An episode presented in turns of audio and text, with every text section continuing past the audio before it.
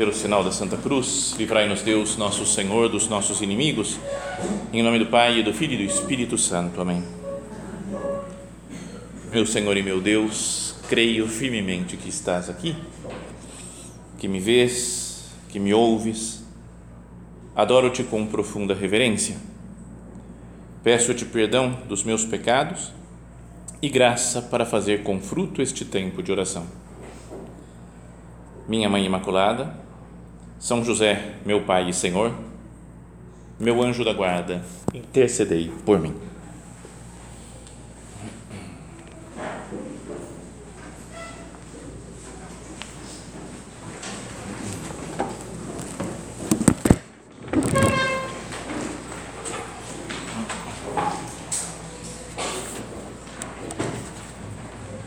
na missa da quarta-feira de cinzas, né, quando se iniciou esse tempo da quaresma, e sempre, né, em todos os anos, na quarta-feira de cinzas, se ouve o mesmo evangelho, que é aquele do que está dentro do Sermão da Montanha, né, o Evangelho de São Mateus, e que ele fala, hum, fala daquelas três obras características né, do tempo da, da quaresma, fala para fazer ocultamente né, a oração, ele fala, vai, faz, se fecha no seu quarto, faz a sua oração, e seu pai que vê o que está escondido te dará recompensa.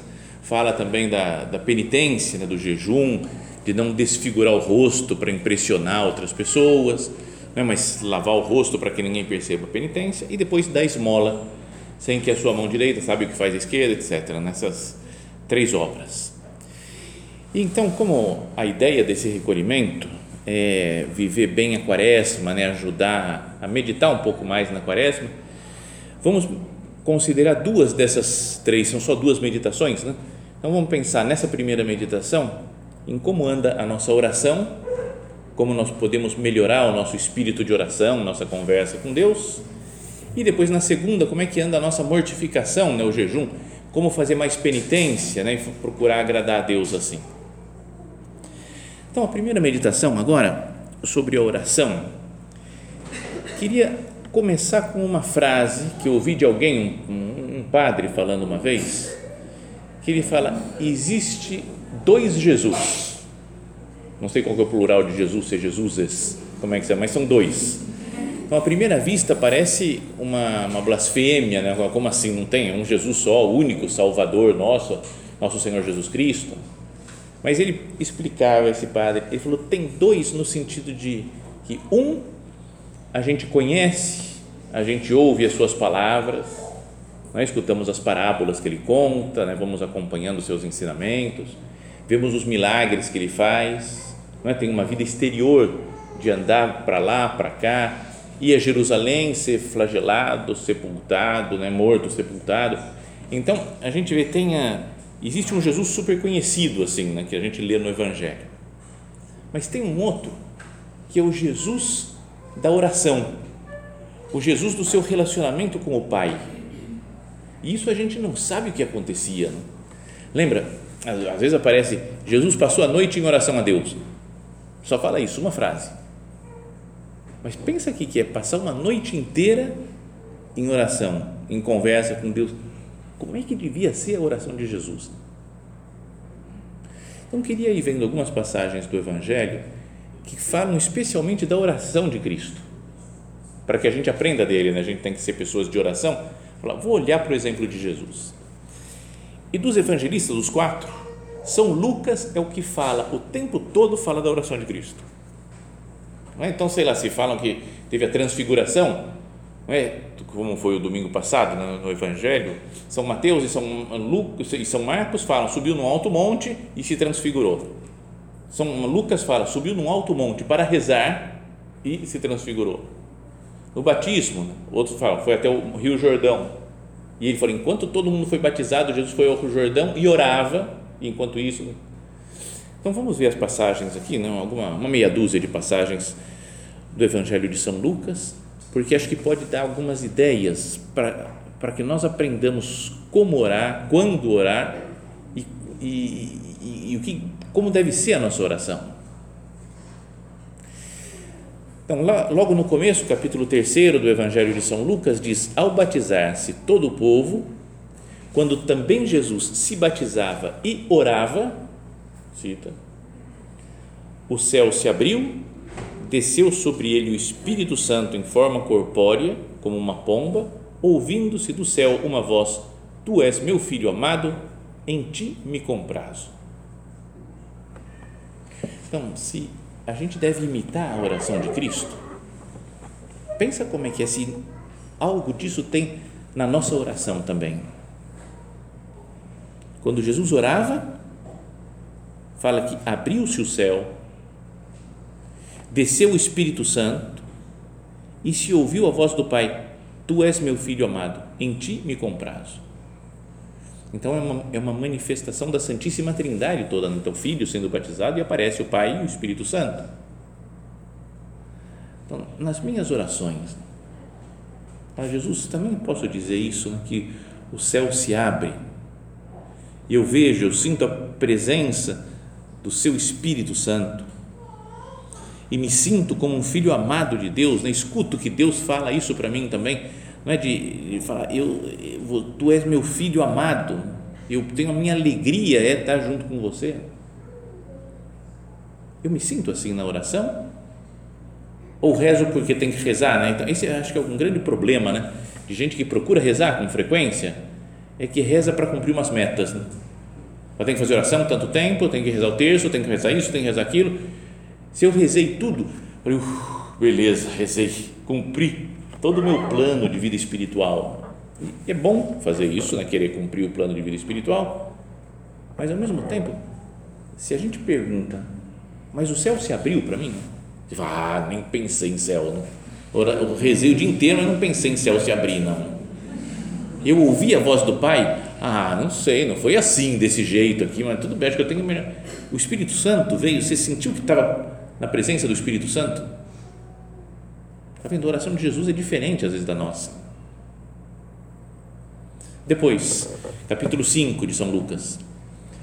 Cada vez mais se estendia a sua fama e afluíam numerosas multidões para ouvi-lo e ser curadas das suas enfermidades. Mas ele retirava-se a lugares solitários e dava-se à oração.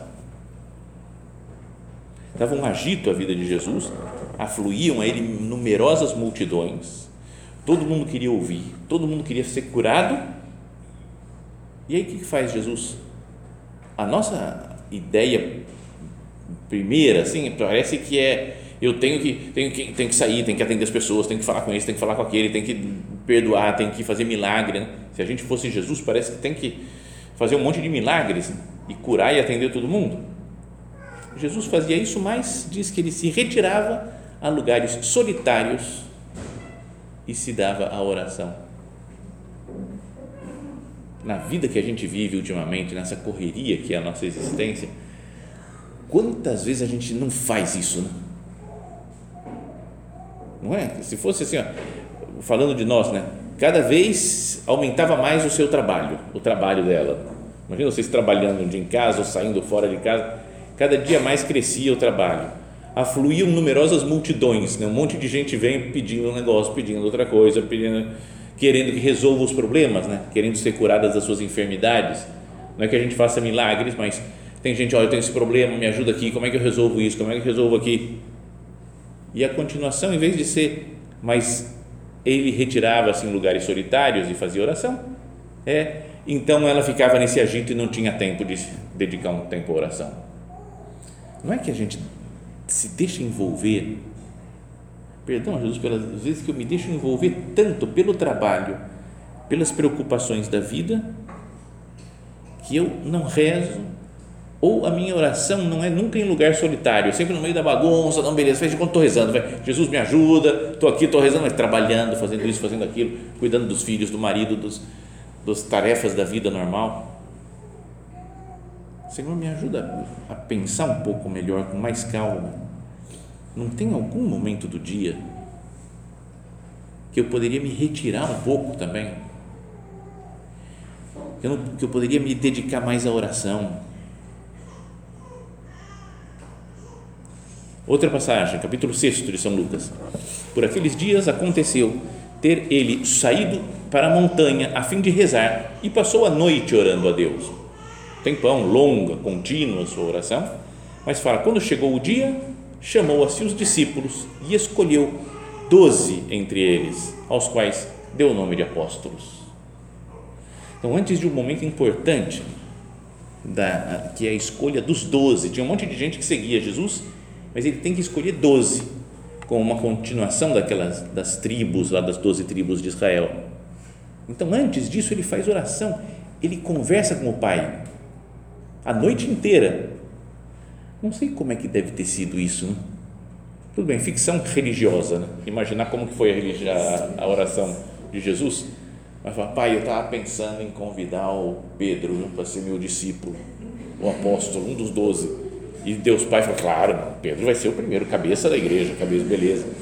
E também o São João, o João eu gosto dele também. Não, beleza, João, coisa boa. E eu queria chamar o Frederico também. Aí o pai fala: Não, não Frederico não tem nada a ver. Frederico é, acho que não vai ter nada. Tá bom, então tudo bem, vai. É verdade. Como eu gosto tanto do Frederico. Não, não, mas Frederico acho que ele vai ser para outra coisa que eu vou escolher. Então tá bom, beleza. Então tudo certo. Então vamos. Quem que pode ser? Mateus? Tá bom, fechado. Mateus a gente deixa, deixa Frederico fora e traz. Sabe, um, um diálogo, eles tentando negociar quem que ia ser apóstolo. Não sei se foi assim, mas é uma conversa com Deus para decidir as coisas importantes da vida. Eu, quando tenho algo importante na vida, eu dedico tempo longo, às vezes, de oração para ver o que Deus quer, para chegar a uma conclusão junto com Deus. Não é que a gente toma, às vezes, muitas decisões meio impetuosas, né? Vou fazer isso, e depois que a gente fez, fala, cara, se eu tivesse pensado melhor, ah, por que, que eu fui fazer isso? Não é? Às vezes, quando a gente se empolga com alguma coisa, tá na internet aparece um negócio em promoção para comprar, já, é agora, é o momento. É um, mas nem, nem parei para pensar, meu Deus, será que era isso que eu tinha que fazer mesmo? Será que eu tenho que comprar? Não tenho que comprar? Tem que deixar para depois? É importante tomar uma decisão agora?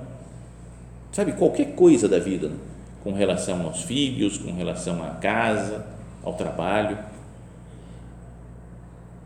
ele passou a noite em oração a Deus e aí, quando amanheceu, escolheu os doze apóstolos. Capítulo 9. Aconteceu, uns oito dias depois desses discursos, que, tomando consigo Pedro, João e Tiago, subiu ao monte para orar. Enquanto orava, o aspecto do seu rosto transformou-se, a sua veste tornou-se branca e resplandecente assim como aconteceu no batismo. Deus vai falar, o céu se abre, Deus vai falar: Esse é meu filho amado, escutai-o.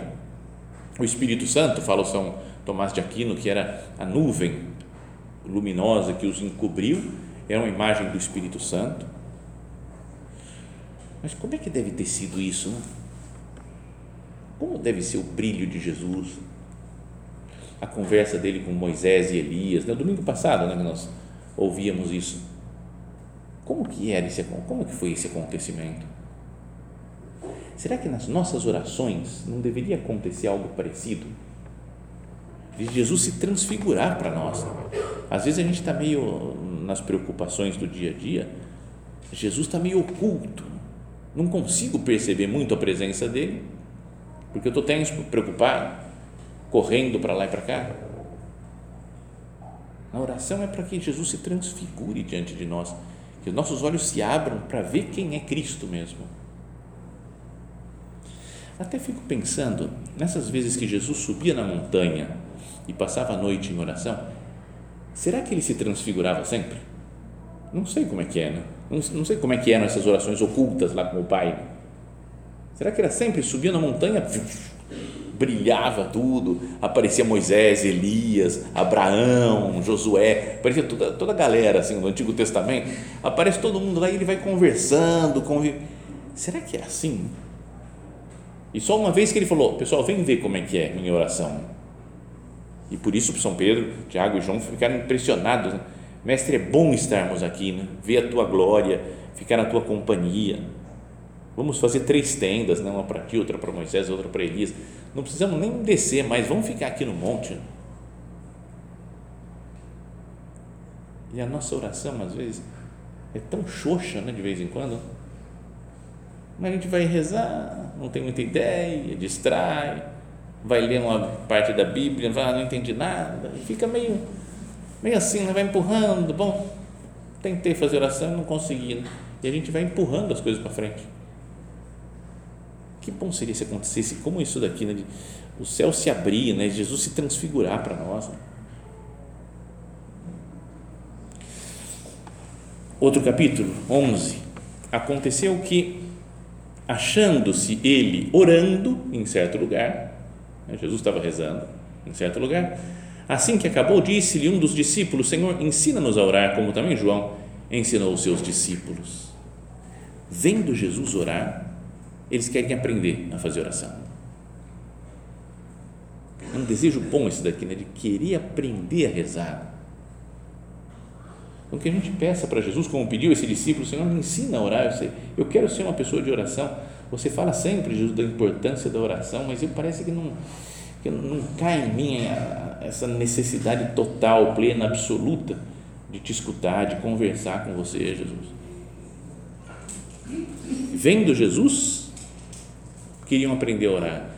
Também isso ia ser uma coisa boa. Já pensou se alguém olha para nós e fica impressionado com a nossa oração?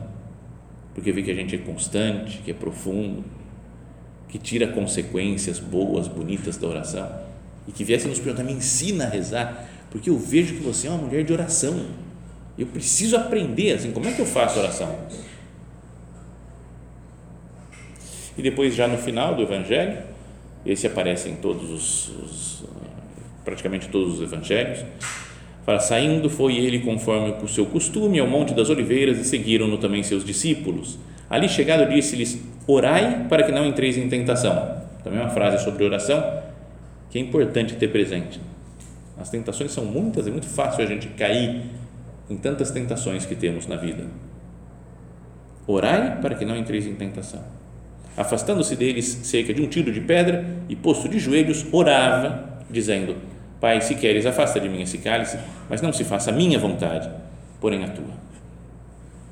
Esse é um modelo né, de, de oração, um exemplo claro de oração de Cristo, de estar tá sofrendo, está em dificuldade, prestes ao chegar o momento da sua, da sua morte, da sua entrega por nós, ele não tem uma, aquela repulsa do sofrimento, como qualquer ser humano tem, pede para afastar, Senhor, afasta esse cálice, mas mais do que afastar cálice, eu quero fazer a tua vontade.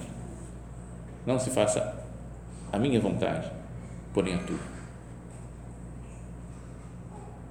Como será que era a oração de Jesus? Porque além dessas partes aqui que nós falamos do Evangelho de São Lucas, a gente imagina que teve outros momentos em que Jesus rezava em público, não é? Que ele estava sempre com o, na, nas sinagogas, faziam oração, cantavam salmos nas sinagogas, como um judeu praticante, ele ia no templo, nas, nos, nas festas que tinham que ir, participava das cerimônias religiosas. Assim é Jesus, um homem que faz as suas orações vocais, participa nas orações da comunidade e tem as suas orações pessoais, a sós com o Pai. É contínua a sua oração a minha oração é contínua.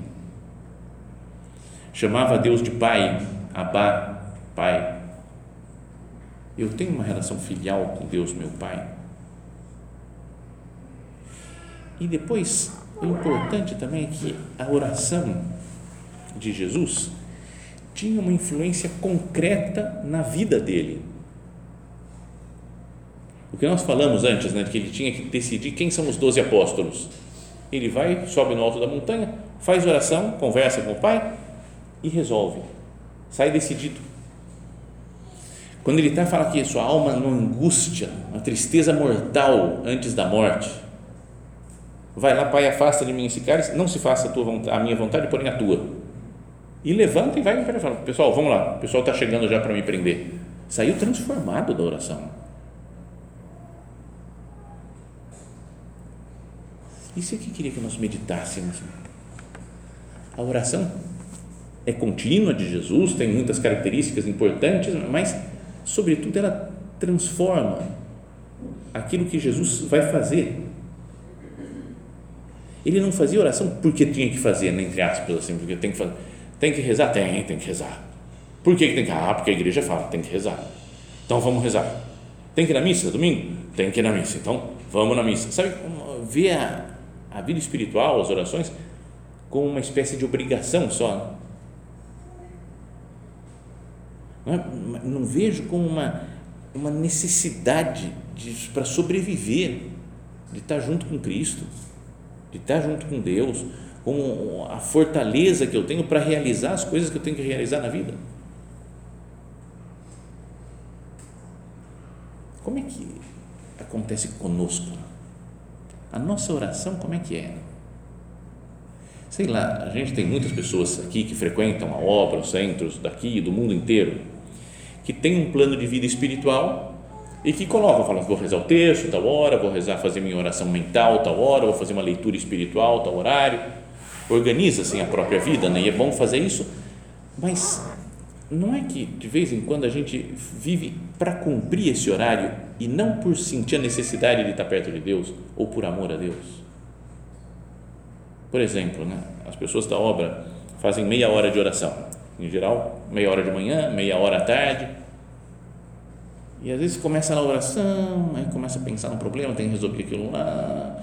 Quando falta, nossa, faltam 23 minutos ainda, pensei que já tivesse mais adiantado vai, não, meu Deus, verdade, me ajuda, estou preocupado com esse negócio daqui, vamos lá, passa um tempão, assim, faltam 18 minutos, já não sei mais o que fazer, acho que, peraí, acho que eu vou, vou começar a adiantar umas coisas já para não é, parece que é como se a gente não tivesse muita necessidade de fazer oração, que a oração, ou uma missa que eu vou num dia de semana, por aí, são coisas que estão atrapalhando o monte de coisa que eu tenho que fazer, né?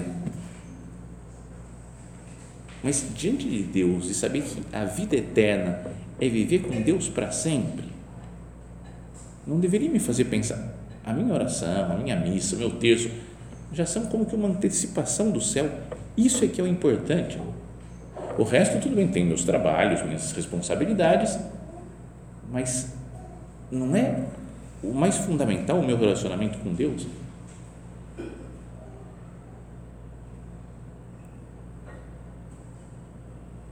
Às vezes nós queremos saber também se a nossa oração está sendo boa, né? Será que eu estou sabendo fazer oração? Será que eu estou tô, bem, estou aproveitando para a minha vida espiritual? E acho que uma coisa, um sinal muito claro né, de ter feito oração mesmo, é quando nós mudamos alguma coisa, alguma opinião, depois de um tempo de oração sei lá, estou bravo com alguém, né? Faz, eu não vou perdoar mesmo. Não, agora vai, ele vai ter que reconhecer. Ele que vai ter que vir pedir perdão, porque ele sabe que ele que está errado, porque ele nunca pede perdão. E agora, e vai, estou bravo, e vou fazer oração, e aí vou, vou conversando com Deus, vejo como Deus me perdoa, medito na paixão de Cristo. Eu falo, meu Deus, eu, tá bom, meu Deus, eu vou fazer as pazes com essa pessoa, tudo bem, mas eu não peça perdão, vamos Vou esquecer essa mágoa, esquecer do passado. E saio da oração muito mais em paz do que entrei. Né? A oração me, me fortalece, né? me, me muda, me adapto mais à vontade de Deus, me faz descansar em Deus até. Isso contaram uma vez do Papa João Paulo II, lembra, no finzinho da vida dele, quando ele estava com Parkinson, estava muito difícil já de continuar vivendo, andando, falando. Então, ele foi celebrar uma missa solene no Vaticano, e foi indo, e um bispo lá, que estava lá assistindo, participando da missa, falou que ficou com medo dele não conseguir acabar a missa, o Papa, porque estava muito acabado, estava muito destruído mas aí foi indo, foi indo, chegou as leituras, evangelho, homilia, foi indo, consagração, comunhão, bênção final, acabou. Conseguiu. E quando ele saiu, estava muito melhor, falou, estava melhor fisicamente até. Porque foi como que um tempo de oração, um tempo de estar em paz com Deus, de estar sereno com Ele, sem outras preocupações, que isso melhorou até o Papa João Paulo II. Que as nossas orações sejam assim também, que nos melhorem por nos colocar mais em intimidade com Cristo. Que não sejam orações pro forma só, né? orações porque tem que fazer. Dizia uma pessoa uma vez, um padre, que eu gostei dessa frase, ele falou: a luta ascética é, sobretudo, luta interior.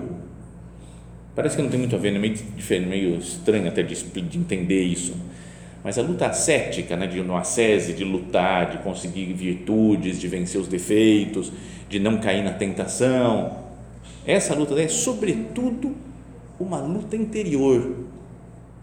Interiormente eu conversei com Deus e estou convencido a fazer a vontade dele.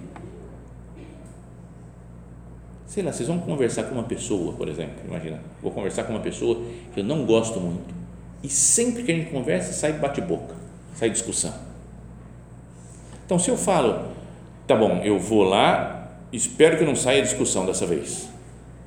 Se eu vou com essa determinação, muito provavelmente vai sair discussão outra vez. Agora, se eu faço oração e me convenço, tem uma luta interior, falo, meu Deus, eu não vou brigar hoje. A pessoa pode falar o que quiser e eu não vou brigar, eu vou manter a paz, a serenidade Tive uma luta interior primeiro, antes de ter uma luta cética. Casais de namorados, por exemplo, a gente vai sair junto, mas a gente às vezes passa dos limites, nos carinhos e não sei o quê, fica uma coisa quase meio de pecado. Vou sair com uma menina, o cara fala, mas vamos ver se dessa vez dá certo, né? E a gente não, não passa dos limites. Não vai adiantar se ele está com essa, essa disposição. Mas se ele faz oração e interiormente ele fala assim: Olha, eu não vou te ofender hoje eu vou ter um namoro santo, casto. Então, uma luta interior que se decidiu, então sim é possível colocar em prática. A luta cética é, sobretudo, luta interior, de interiormente fazer como Jesus fez. Senhor, não se faça a minha vontade, mas a tua.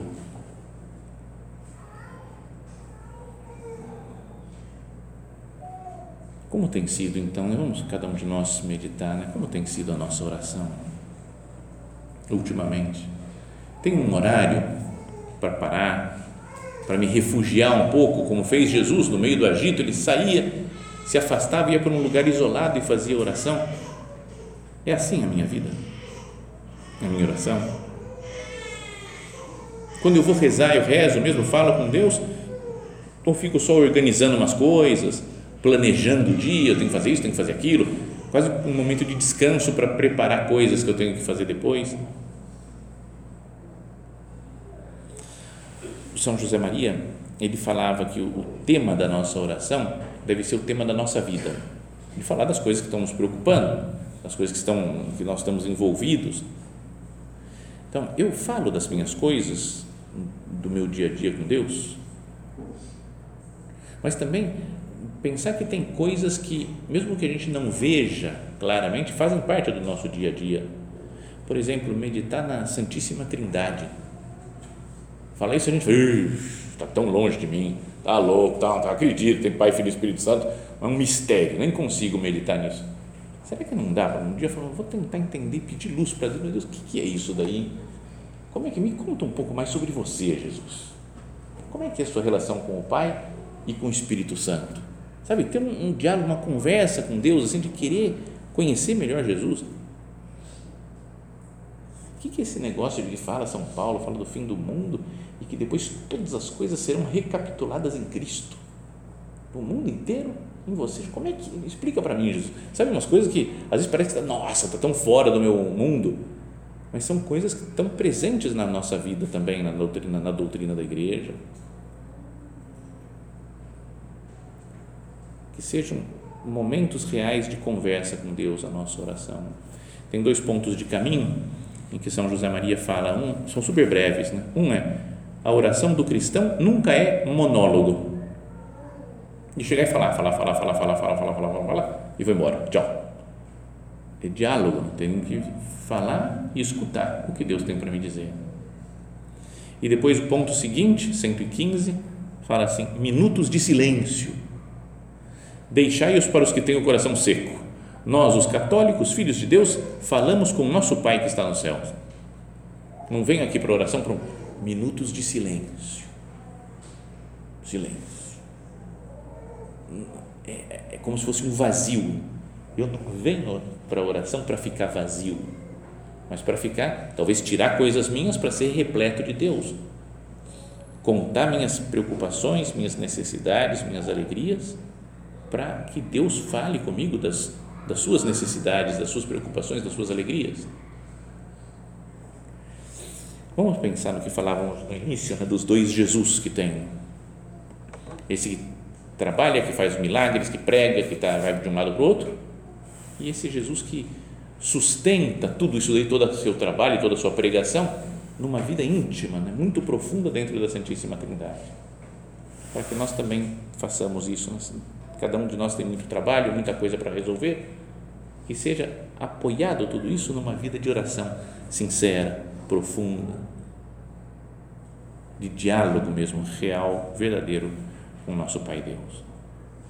Nossa Senhora é exemplo também disso, né, de mulher de oração, mas sempre conversando com seu filho Jesus, em oração, falar com ele, aberta ao Pai, aberta à vinda do Espírito Santo, que Nossa Senhora nos faça de nós pessoas que são humanas, que têm coisas para fazer, que cuidam do seu, dos, das tarefas do seu dia a dia, mas que ela nos ensine a ser pessoas sobrenaturais, que com frequência elevam o coração a Deus como Jesus fazia.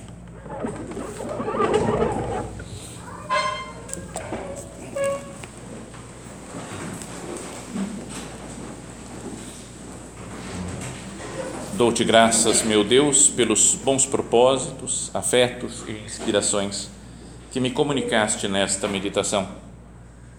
Peço-te ajuda para os pôr em prática.